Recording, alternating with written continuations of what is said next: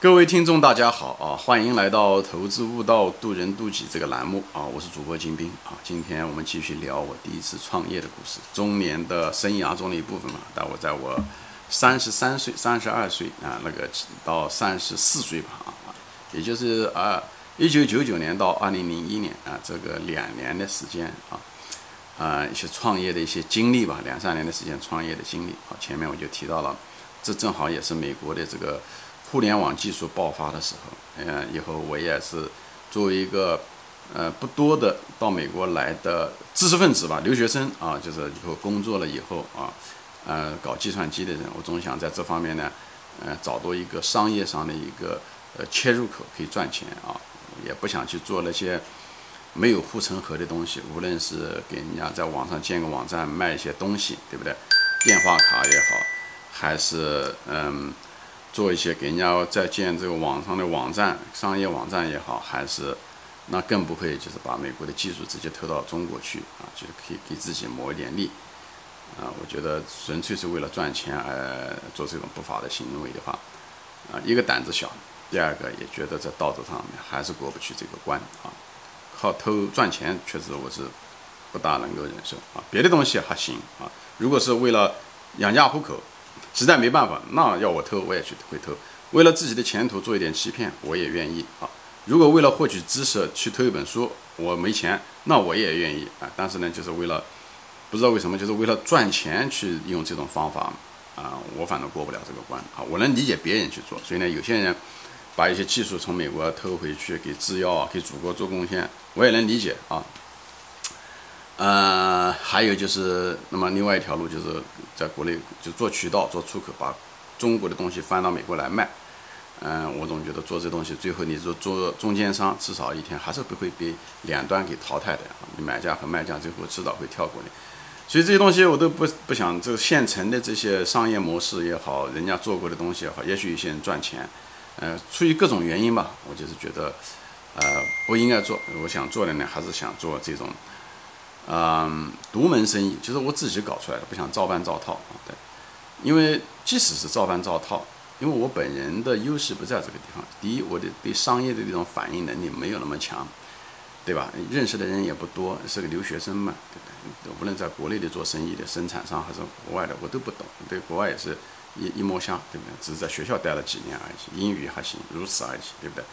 呃，唯一的优势很可能就是我的英语不错。其实，如果我能够重新开始的时候，我相信我会到国内去联系那些生产商，以后利用我的英语的优势，在给他们在美国开拓市场，可能是一个不错的。以后在中间建立某一种模型，嗯，让国内的能够依赖我啊。这这中间的时候，这个流通渠道中可能增加一些，给他们增加一些价值，那是肯定是可以的啊。我。其实后来我认识了很多人，他们就在这么做。当然了，现在有亚马逊了，那么整个的渠道整个扁平化了，那是另外一件事情啊。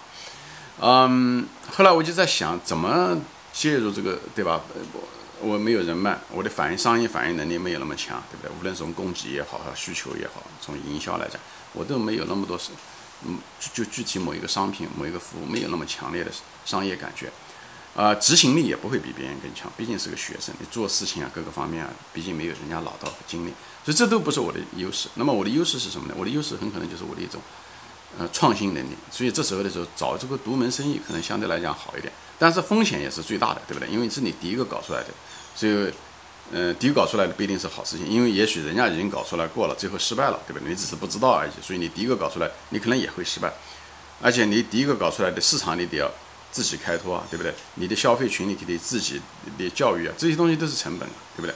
而且你的东西最后那个产品能不能搞出来，它也是在个技术上的时候，它也是个风险，对不对？可行性上面也也是风险，所以等等这些东西。但是呢，这个呢，如果做出来的话，那么相对来讲，你有一定的护城河，因为毕竟是你做出来的，毕竟是你第一个做出来的，所以呢，即使人家赶着你、抄着你、追你，你毕竟还有时间上的优势，对不对？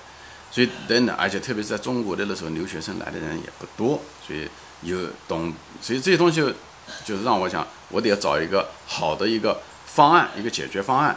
OK，又既可以利用美国人的技术，美我就在想，美国人的技术优势是什么？中国人的优势是什么？美国人的优势就是技术，所以我要在美国利用美国人的已有的这个技术，对不对？来解决的呢是中国的一个实际问题，就中国现在还没有解决的问题。我应该主要的是应该朝这个大的方向发展。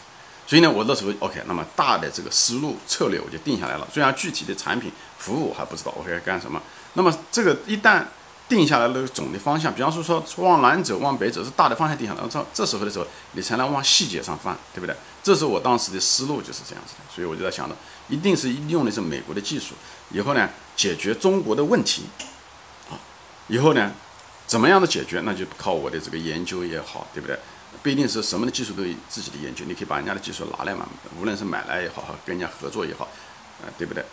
做出来组合成一个解决方案，以后来解决中国的实际问题，这个基本上是我的这个大概的思路。那么我的价值就是产生这个方案，就把这些，嗯，一个个某一个一个个具体的一些技术点，把它组成一个方案，以后解决它这个问题。这是我如果我成立创业成立的公司，我的价值在这个价值链中就起到这样的作用，是这样想的。所以大的方向完了以后，那剩下来的问题我就一个个的就就解决就行了，对不对？那当然了，我我想的时候不会想美国什么技术，一会儿我才再到去中国去找什么问题，这样的想的话，那个效率比较低。就像你一个人一样，你有个锤子，你到处找哪地方有钉子，我觉得这样的效率可能比较差。我觉得呢是呢，先找中国最大的问题是什么，商业的问题是什么，有了问题我才来去找技术，这样解决可能更有效率一点，对不对？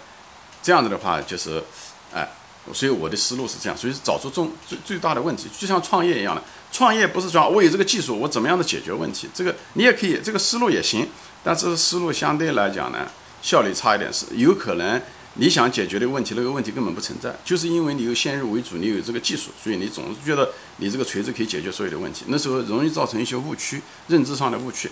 但是你如果从别人的市场上的问题的角度来，需求的角度来说的时候，你这时候再去找各种方案、技术比较，最后找出来方法，这样子的话，相对来讲比较更科学一点，就是更有的放矢一点啊，我是这么样的认为的啊。那我就是，那么下面的问题就好解决了，我觉得，对不对？中国的问题和美国的技术，我先把美国的技术放下，我先想中国的问题。中国最大的问题是什么？中国商业面临的最大的问题是什么？也我就在头脑里面想，想着各种各样的商业问题。无论是欺诈也好，流通领域不通畅也好，等等这东西，最后发现了一个最大的一个问题是什么？中国的这个商品啊，假的假货特别多。商品，比方说说，嗯，香烟啊，茅台，到现在为止还有很多假的啊。这这二十年都没有怎么样改变过。但是我在想，这个可能是最大的问题。你那你想出来一个最大的问题呢？你要得是该不该解决？你解决了这个问题后，有没有人买单？就是有没有人愿意花钱来买你这个方案？对他如果愿意，他有没有能力，嗯嗯，买你这个方案？这几个都要得有。那么这个事情，这从商业角度来说才可行。所以我当时就想到了，就是中国最大的问题是一个假货。那么谁最在意假货呢？那一定是有品牌的人才注意假货，对不对？那没品牌的人，谁也不会做他的假，对不对？所以往往有品牌的人公司，往往钱也多，他往往这个对他的商业利益侵害是最大的。他好不容易搞出来一个产品，人家搞一个假的，只比他。呃，是它的十分之一的价钱就把它卖掉了，它市场上失去了那么多东西，而且往往有品牌的，它成本都是比较低的，所以他愿意花钱，他利润比较高，他愿意花钱打击这些假货。所以我当时的商业逻辑就是这样子的，最后就找到了就这样。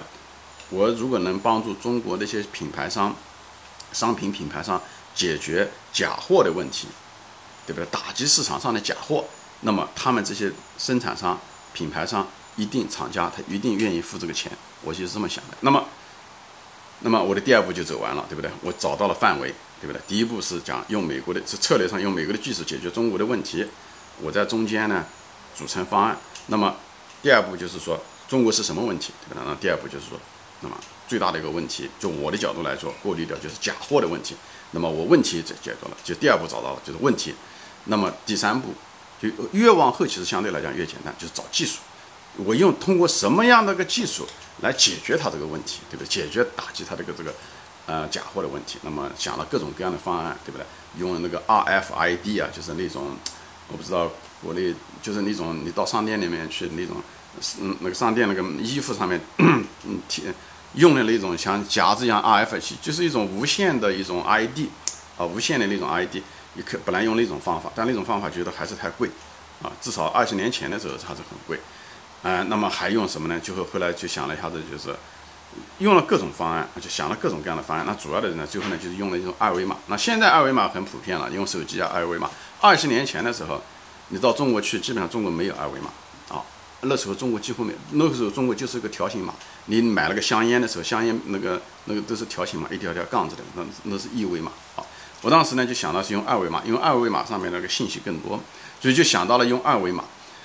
当时要做的是什么呢？就是假货最多的是什么？抽烟、香烟。那时候就你就是像红塔集团啊、茅台啊这种有品牌的，它生产成本很低，它可以卖很多，它市场占有率也很大。但是假货又特别多，所以他们他们又有钱，他们又有这个愿望打击，所以这种东西就是最好的客户。所以当时就是我当时设计出来的呢，就是做二维码打在香烟的侧面。所以呢，你一旦有香烟的时候，那时候没有手机啊。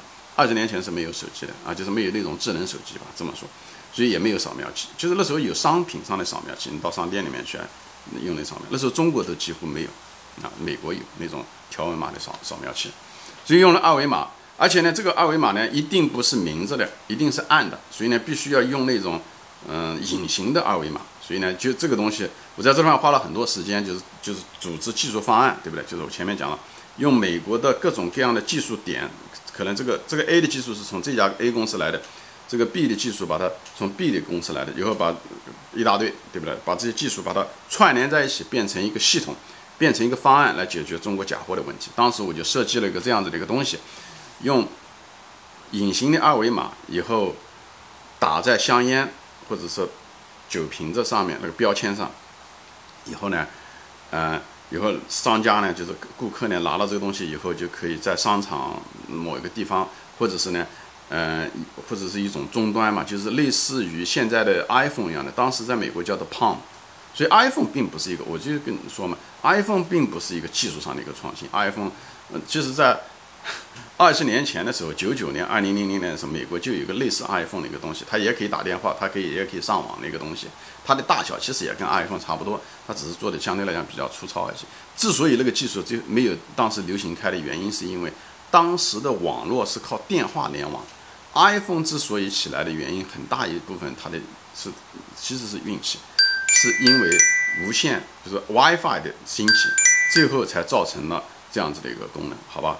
行，今天我暂时说到这里啊，还没说完，我们下次再见，欢迎转发。